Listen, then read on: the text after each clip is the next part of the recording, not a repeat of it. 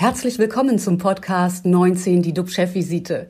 DUB-Unternehmerverleger Jens de Boer und der Chef der Essener Uniklinik, Professor Jochen Werner, reden Tacheles über Corona, Medizin und Wirtschaft. Immer 19 Minuten, immer mit einem Gast. Und unser Talkgast heute ist die Chefin des Gastro-Zulieferers Rulco. Herzlich willkommen, Marie-Christine Ostermann. Guten Morgen. Wie Sie Ihren Familienbetrieb durch die Krise steuern, dazu gleich mehr. Erstmal zurück zu Jochen. Lieber Jochen, wo stehen dann die aktuellen RKI-Zahlen und was beschäftigt dich heute besonders? Ja, zu den RKI-Zahlen ist zu sagen deutliche Steigerung. Jetzt auf 27.728 Neuinfizierte. Das ist eine Zunahme um 6.913. Gestern hatten wir vergleichsweise eine geringere Zunahme und es tauchte auch die Meldung auf, dass Sachsen quasi für gestern die Zahlen nicht geliefert hatte. Und ich denke, so ist auch zu erklären, dass wir einen deutlichen Sprung in der Anzahl der Verstorbenen haben, nämlich zusätzlich 952 Verstorbene, so dass äh, jetzt eine Gesamtzahl von 23.427 an oder im Zusammenhang mit Covid-19 Verstorbene registriert wurde. Wie sieht es bei uns in Essen aus? Wir versorgen aktuell heute 136 Patienten mit äh, Covid-19 stationär, davon 38 auf den Intensivstationen. Leider sind gestern erneut vier Patienten im Zusammenhang mit Covid-19 verstorben. Und ein anderer trauriger Rekord ist, dass wir mit dem heutigen Tag die 1000 Patientenmarke in Essen überschritten haben. Wir sind jetzt bei 1005 Covid-19-Patienten. Was mich zusätzlich zu dieser äh, doch schon beunruhigenden Entwicklung ähm, hinsichtlich der Verstorbenen äh, befasst, das ist eine Meldung aus London, die ich gestern Abend las, wo auch wie bei uns ab heute wieder schärfere äh, Bedingungen, Begrenzungen gelten. Angesichts drastisch steigender Fallzahlen wurde die höchste Warnstufe dort ausgerufen, wie Gesundheitsminister Matt Hancock im Londoner Unterhaus erklärte. Es wird dabei vermutet, dass dafür eine neue Variante des Virus verantwortlich sei, die, und dann Zitat, in Verbindung mit der schnelleren Ausbreitung im Süden von England stehen könnte. Was das Ganze schon ein bisschen in der Bedeutung unterstreicht, ist, dass die Weltgesundheitsinformation darüber informiert wurde. Aus meiner Sicht zeigt dieser Vorgang einmal mehr, welche herausragende Rolle jetzt wieder den Wissenschaftlerinnen und Wissenschaftlern bei der Bewältigung und Analyse der Pandemie zukommen wird. Was wir uns natürlich jetzt fragen, hilft dann unser Impfstoff gegen diese neue Virusvariante oder was passiert da? Ja, also der Londoner Gesundheitsminister, der geht von dessen Wirkung aus. Aber das ist natürlich auch schwierig ähm, zu wirklich äh, zu beweisen, zu belegen. Äh, aber deine Frage, die drückt eigentlich was anderes aus. Sie drückt ja diese typische Denkweise des Menschen aus, weil wir immer wieder nach Argumenten, Empfehlungen, äh, nach Suchen quasi, wo irgendwie Vorschriften nochmal in Frage gestellt werden. Ähm, äh, immer dieses Denken, na, macht es dann auch 100 Prozent der Erwartungen aus. Und das ist das, was mich da wirklich beunruhigt, weil wir immer Ausnahmen finden werden. Und der Impfstoff ist ja natürlich erstmal für einen breiten Virustyp gemacht. Und ob es dann in Einzelfällen vielleicht nicht funktioniert, das werden wir sehen. Aber wir dürfen nicht äh, anfangen, quasi wieder das ganze System dann eher abzuschwächen und zu sagen, na ja, aber so, ob das dann auch wirklich wirkt, ich glaube, das ist nicht richtig. Ich sehe es eher so, dass wir sagen sollten zu diesem Zeitpunkt, es ist einfach großartig, dass es einen Impfstoff überhaupt schon gibt und bald gibt es mehrere, ähm, die das Potenzial haben, das Menschenleben zu retten und die Pandemie auch zu verkürzen. Ich glaube, das ist die Botschaft, jedenfalls aus meiner Sicht heraus.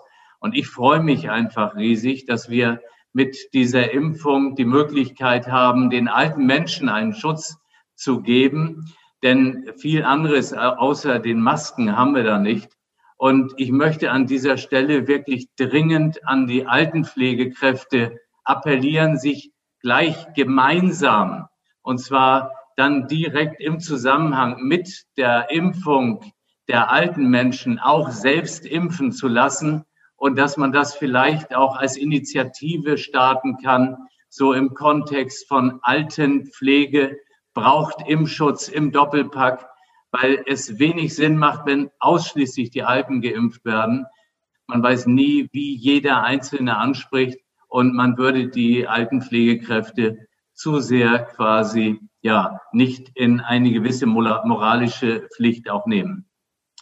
Lieber Jens, bevor wir jetzt äh, zu unserem Gast äh, Marie-Christine Ostermann kommen, ich freue mich gleich sehr auf das Gespräch, möchte ich den Bogen wieder zu dir schlagen und eine Frage stellen, die mir auffiel. Ich hatte gelesen, dass die Bundesbank wegen der Corona-Pandemie mehr sogenannte Zombie-Unternehmen erwartet. Was versteht man darunter? Also es geht hier jetzt nicht um den Kinofilm, ganz klar, sondern das sind Unternehmen, äh, ja, denen ging es eigentlich auch schon vor der Pandemie recht schlecht und die haben schlecht gewirtschaftet, das Geschäftsmodell funktionierte nicht mehr und die standen schon vor dem Aus. Und äh, naja, die haben dann natürlich auch äh, entsprechend Unterstützung angefordert, also die Corona-Krise genutzt, eben um Geld zu bekommen. Und das wurde ja auch erstmal relativ großzügig, was insgesamt ja gut ist, verteilt.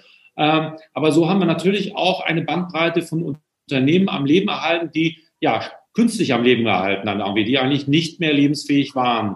Und darin sehen durchaus die Banker und sehen auch äh, Ökonomen eine gewisse Gefahr, dass da jetzt sozusagen eine Bandbreite von Unternehmen entsteht, die eigentlich ja quasi klinisch tot sind dann irgendwie. Und wenn die alle zusammen kollabieren, dann kann das gefährlich werden, was dann wieder die Banken sozusagen dann wieder betrifft, dass da viele Ausfälle sind. Ähm, ja, also es ist äh, alles nicht einfach, auch in der Wirtschaft nicht, so wie du es eben geschildert hast, gibt es immer Nebenwirkungen und es gibt immer Probleme. Aber grundsätzlich äh, muss man sagen, äh, ist das schon richtig so, dass wir einen Rettungsschirm aufgespannt haben, dass wir den Leuten Orientierung geben, dass wir äh, Geld äh, in die Hand nehmen, um einfach Lebenswerke zu retten. Also herausfordernd ist das Business allemal für Unternehmer. Äh, vor allen Dingen jetzt wieder, die durch den Lockdown haben wir jetzt äh, zum Teil, also viele Unternehmen keine Umsätze mehr über Nacht. Und äh, das führt mich zu unserer, zu unserem Gast, zu unserer Unternehmerin.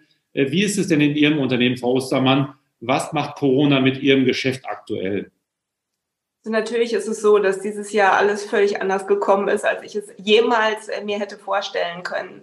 Als wir den ersten Lockdown hatten, ist der komplette Gastronomiebereich natürlich auch in unserem Unternehmen sehr stark eingebrochen. Unser Unternehmen Rulco beliefert äh, Gastronomiebetriebe mit Lebensmitteln, aber auch Seniorenheime und Krankenhäuser. Im Gastronomie- und Hotelleriebereich äh, sind wir im März über 40 Prozent eingebrochen und aktuell sind es um die 50 Prozent, die wir seit, äh, seit wir jetzt wieder im zweiten Lockdown sind, verlieren in dem Bereich. Glücklicherweise ist, Unternehmen, ist unser Unternehmen sehr breit aufgestellt.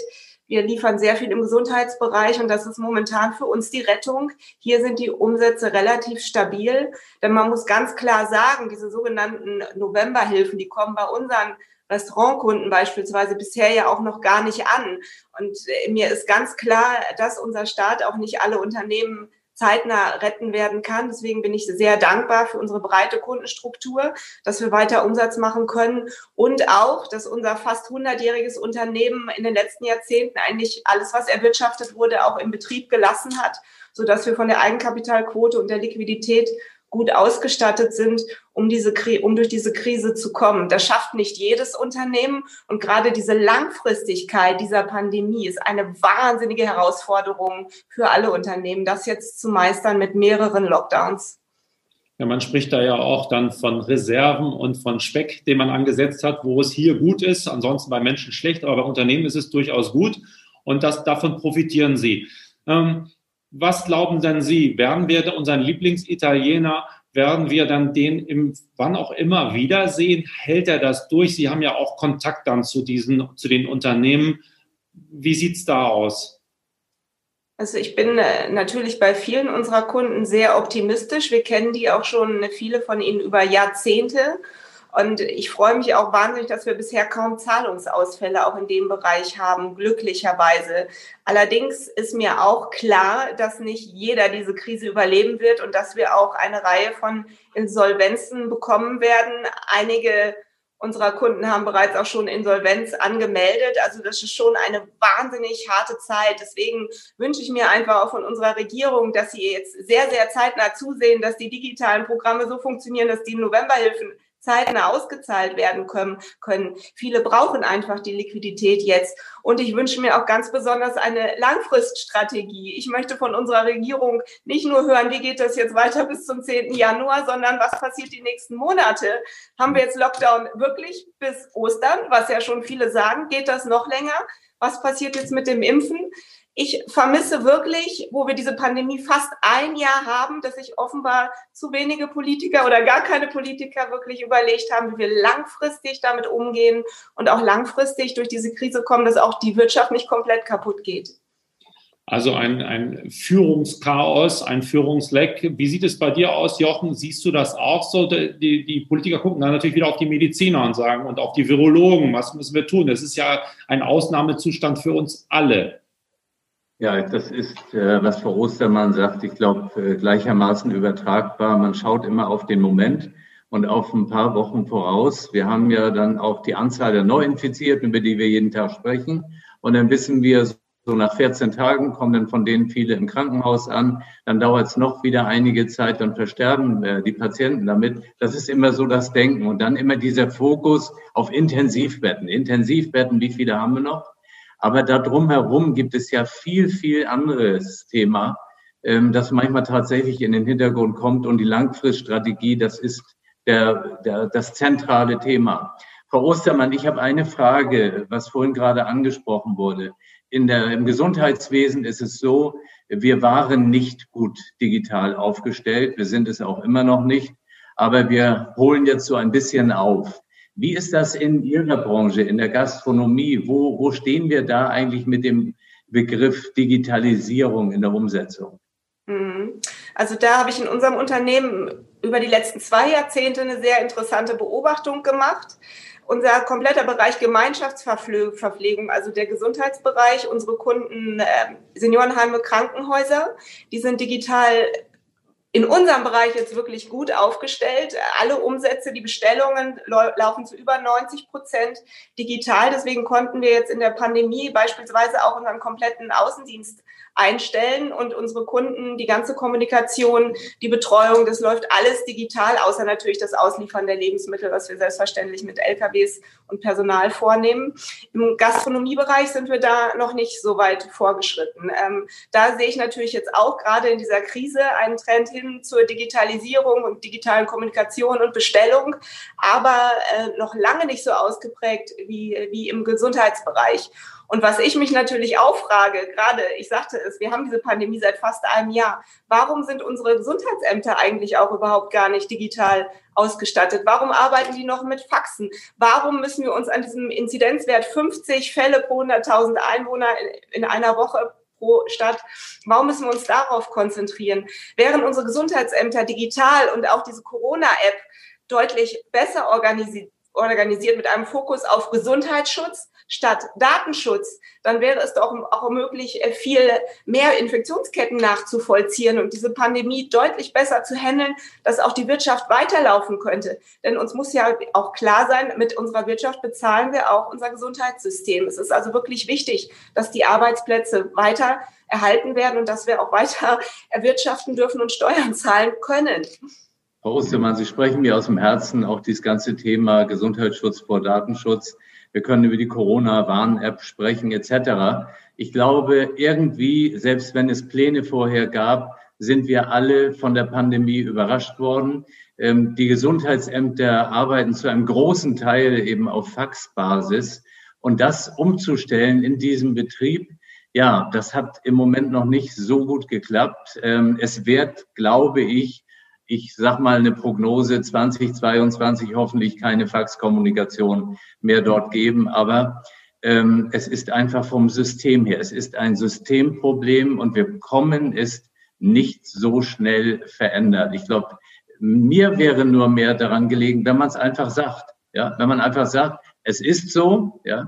Und das ist auch der Grund, warum wir die 50 brauchen, weil wir es einfach anders nicht hinkriegen und weil wir diesen Schritt nicht gehen, zu sagen, jetzt wir lockern eindeutig den Datenschutz im Sinne von mehr Gesundheitsschutz für die Pandemiephase und wir holen alles raus, was digital machbar ist.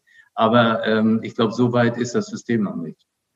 Ich glaube auch, man braucht ein Klima dafür. Man braucht sozusagen etwas, ähm, wie wir jetzt auch erkennen, die Zahlen gehen nach oben, die Einsicht wächst damit auch. Ich glaube, man kann nur in Krisen Dinge verändern. Und Sie sagen ja auch, dass die, die Gastronomie zum Teil in der Digitalisierung weit hinten ist. Liegen da auch Chancen? Sehen Sie irgendwo Chancen jetzt, die sich vielleicht auftun? Für die ist es ein Warnschuss äh, vor ein Bug oder wie schätzen Sie das ein? Also Chancen, ich, ich finde diese Krise äh, schrecklich, aber man muss immer das Positive sehen. Da haben Sie vollkommen recht. Chancen sehe ich ganz klar in der Digitalisierung, natürlich in den Unternehmen, auch bei uns, obwohl wir digital sehr gut aufgestellt sind, hat das auch nochmal einen Wahnsinnsschub gegeben. Ich habe es auch schon erwähnt, den Außendienst haben wir abgeschafft und arbeiten nur noch komplett digital mit unseren Kunden zusammen. Ich sehe natürlich auch Entwicklungen jetzt beispielsweise in der Schule, im Bildungsbereich, was auch wahnsinnig wichtig ist für die Zukunft unserer Kinder, dass die zusätzlich zu Präsenzunterricht auch digital lernen, dass das einfach selbstverständlich wird in diesem Land. Da muss auch noch wahnsinnig viel gemacht werden, aber da ist natürlich auch jetzt Druck da, das so zu organisieren, so dass wir durch eine massive Digitalisierung hoffentlich zukunftsfähiger werden. Ich bin, bin schon lange auch für den Verband der Familienunternehmer tätig und deswegen sehr viel in Diskussionen mit Politikern. Und die letzten zwölf bis 15 Jahre hat es mir doch irgendwie sehr gefehlt, diese Diskussion, Blick in die Zukunft, was müssen wir investieren, damit wir zukunftsfähig und wettbewerbsfähig bleiben. Und da ist die Digitalisierung so zentral wichtig und ich hoffe einfach, dass wir da jetzt einen Schub erleben und da dann auch deutlich besser aufgestellt sein werden in Zukunft noch. Erleben Sie dann in Ihren Gesprächen, dass die Politiker Sie verstehen? Ist da überhaupt das Verständnis, das, wie sagt man, Mindset für die Digitalisierung da? Oder äh, glauben Sie, dass das gar nicht so richtig ankommt? Ich muss leider ganz ehrlicherweise sagen, in den Diskussionen, in den vielen, in denen ich war, es ging meistens darum, was wichtige Fragen sind. Wie können wir gerechter leben? Äh, wie kann Steuergeld noch gerechter umverteilt werden? Äh, Sozialleistungen, äh, was brauchen wir da? Das war immer der Fokus die letzten 12 bis 15 Jahre. Und der muss viel mehr dahin, was müssen wir investieren? Was brauchen wir an Infrastruktur? Wie sind wir aufgestellt im Vergleich zu USA oder China? Wie können wir unseren Lebensstandard sichern? Wir alle sind die Wirtschaft schließlich. Wir alle wollen leben, wir wollen unsere Familien ernähren. Wir müssen weiterhin was dafür tun. Und wir können beispielsweise nicht wie im letzten Jahr viel darüber reden, dass wir weiter in Urlaub fahren wollen oder jetzt auch, dass wir Weihnachten feiern wollen. Natürlich sind das auch wichtige Fragen. Aber ich wünsche mir von unserer Politik, und das fehlte mir die letzten Jahre immer sehr, mehr das Verständnis auch für wirtschaftliche Zusammenhänge und auch die Wertschätzung, wie wichtig das ist, dass wir erwirtschaften müssen, einfach um unsere Lebensqualität, unseren Lebensstandard auch zu sichern. Das brauchen wir auch für Investitionen, für Innovationen, auch beispielsweise, wenn wir die Klimakrise angucken, was ja so ein wichtiges Thema ist, und auch für unseren Gesundheitsschutz, die Gesundheitsämter, die Krankenhäuser. Wir brauchen dafür überall Geld und deswegen mehr Fokus eben auch auf die Wirtschaft und nicht nur auf andere Dinge. Frau Ostermann, ich habe eine kurze Frage noch. Sie haben sich ja selbst sehr politisch äh, engagiert. Ähm, wie bewerten Sie jetzt dieses Vorgehen, dass es die Kanzlerin mit dem Ministerpräsidenten immer wieder die Treffen gibt? Wo bleibt die Auseinandersetzung im Parlament jetzt aus, aus Ihrer eigenen Sichtweise? Wie, wie finden Sie das? Ja, das ist natürlich ein absoluter Punkt, den Sie da ansprechen. Das stört mich natürlich auch, dass man als normaler Bürger das Gefühl hat, das wird halt irgendwie in Hintertreffen entschieden. Manchmal kündigen sie es ja wenigstens vorher an. Aber wenn Sie mal zurückdenken, Anfang Dezember, da kam plötzlich über Nacht die Meldung, der Teil-Lockdown wird jetzt bis 10. Januar verlängert. Punkt. Bumm.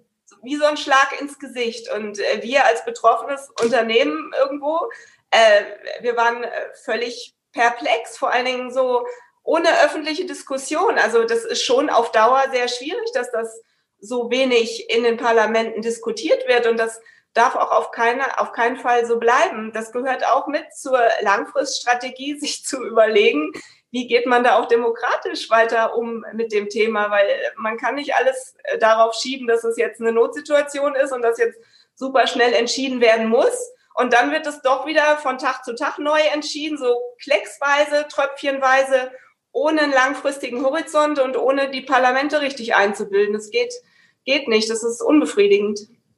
Können Sie vielleicht nochmal sagen, wie, wie viele Mitarbeiter Sie haben und wie viele durch den Lockdown unmittelbar sofort betroffen worden sind? Wir haben 200 Mitarbeiter hier im Unternehmen.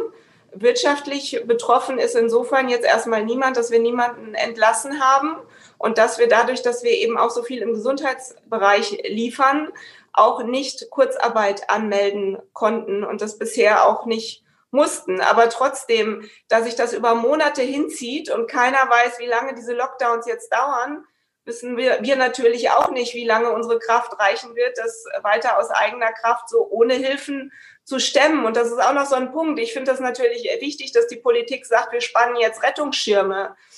Aber das ist auch nicht ganzheitlich gedacht. Äh, beispielsweise in unserem Bereich sind es hauptsächlich unsere Kunden, auf denen der Fokus ist mit 75 Prozent der Umsatzausfälle, was richtig ist. Aber die Zulieferer, die da dranhängen, die kriegen äh, wieder keine Hilfen. Und mhm. eins muss uns wirklich allen klar sein. Erstens, wir müssen es alles irgendwann bezahlen, entweder über Steuergelder oder über Gelddrucken und Geldentwertung, was, was beides äh, sehr schwierig ist weil der Staat kann einfach nicht alle retten. Das geht einfach nicht. Die andere Alternative ist halt, man, man muss irgendwie selber klarkommen und das, äh, das schaffen eben auch nicht alle. Es ist eine wahnsinnig schwierige Situation. Wir brauchen eine ganzheitliche, langfristige Lösung von unserer Politik und das kann man nach fast einem Jahr Pandemie auch wirklich von unseren Chefpolitikern erwarten.